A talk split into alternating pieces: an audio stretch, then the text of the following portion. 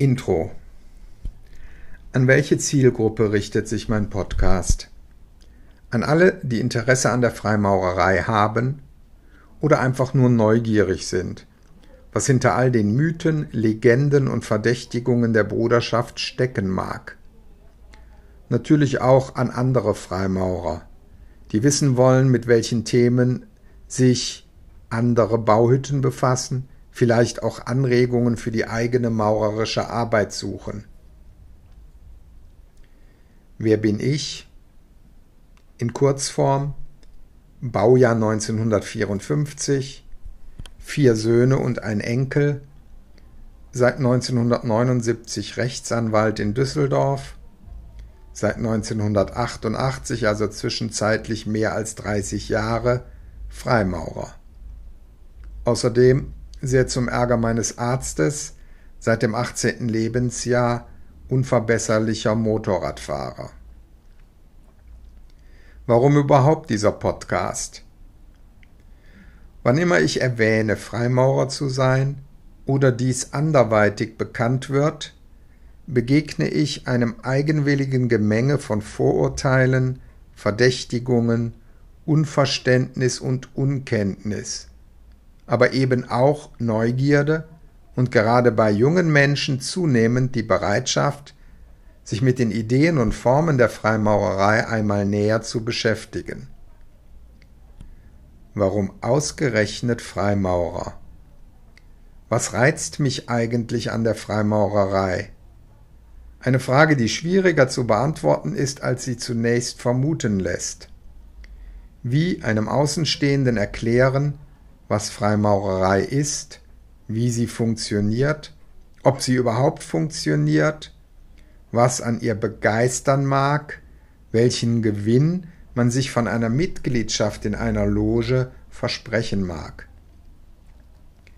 Das alte Lied vom ständigen Wachstum, perpetuierlich steigendem Wohlstand, der Notwendigkeit des immer mehr, jedenfalls immer mehr als mein Nachbar, verliert bei den nachdenklicheren Zeitgenossen seinen Reiz und seine Überzeugungskraft. Die rein oder überwiegend materielle Sicht von Leben und Glück empfinden immer mehr Menschen als Irrweg. Um die Bruderschaft ranken sich Legenden und Aberglaube.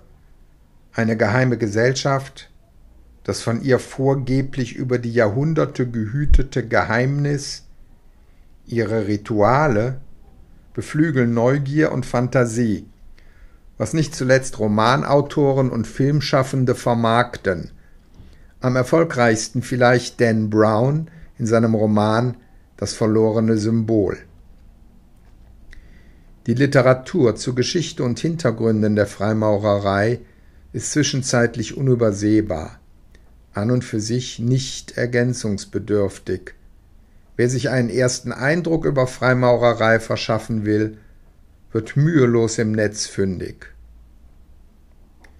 Ich möchte mit meinem Podcast einen etwas anderen Versuch unternehmen, euch eine Vorstellung davon zu vermitteln, was für mich selbst und mutmaßlich eine Vielzahl meiner Brüder die Freimaurerei und das Mitwirken an und in ihr bedeuten.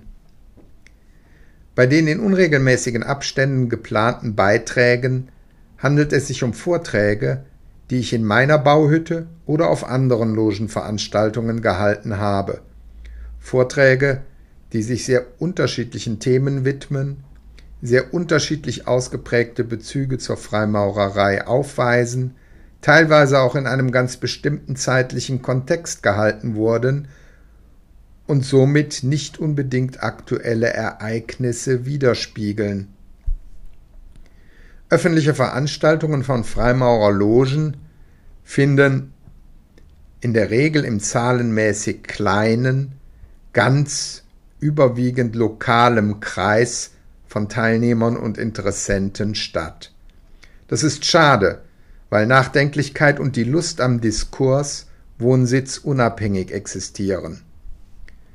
Einige Brüder und Besucher der Veranstaltungen haben immer wieder einmal den Wunsch geäußert, den gerade miterlebten und diskutierten Vortrag noch einmal zu Hause in Ruhe nachlesen und nacharbeiten zu können. Dem habe ich nur zögernd nachgegeben.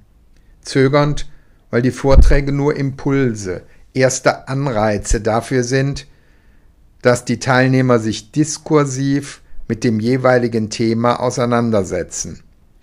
Freimaurerei lebt von Gruppendynamik, von dem Austausch der Brüder untereinander, ihrer Ideen, ihrer Meinungen, ihrer Lebenserfahrungen. Und so halten wir es auch in unseren öffentlichen Veranstaltungen. Dialog statt Monolog. Wenn ihr euch also den ein oder anderen Beitrag anhört, dann lernt ihr letztendlich nur den Stein kennen, den ich mit dem jeweiligen Vortrag in das Wasser der Teilnehmer geworfen habe, nicht aber die Kreise, die er bei ihnen gezogen hat. Das wirklich Spannende ist der sich dem Vortrag anschließende Diskurs, die Vielzahl der aus dem Teilnehmerkreis beigetragenen Gedanken und Argumente, die zu gänzlich neuen, auch für den Referenten selbst unvorhersehbaren Perspektiven führen können. Das muss man an und für sich miterleben und nicht als bloße Audiodatei an sich vorbeigleiten lassen beim Joggen oder auch im Autobahnstau. Wenn ich bei einigen von euch die Lust am Nachdenken, den Spaß am Dialog, an der Diskussion mit anderen wecken kann, habe ich das selbstgesetzte Ziel schon erreicht. Wenn der ein oder andere neugierig auf die Freimaurerei würde, vielleicht sogar einmal eine der öffentlichen Vortragsveranstaltungen einer wohnsitznahen Loge besuchen würde, umso besser. Für mich ist dieser Podcast ein Experiment. Ich bin geprägt durch das Analoge, das persönliche Gespräch, den direkten Austausch von Meinungen und Gedanken, den Dialog mit einem realen Gegenüber, das ich berühren, dessen Gestik und Reaktionen ich unmittelbar miterleben kann. Wie soll das aus der digitalen Distanz funktionieren? Dieser Podcast wäre nie entstanden ohne meinen Freund Carsten, der jüngst nach einem Vortrag die Idee aufgeworfen hat, die Resonanz hierauf podcastmäßig zu erweitern. Ich hatte so meine Zweifel, aber er meinte, das passt schon. Dann warten wir das mal ab.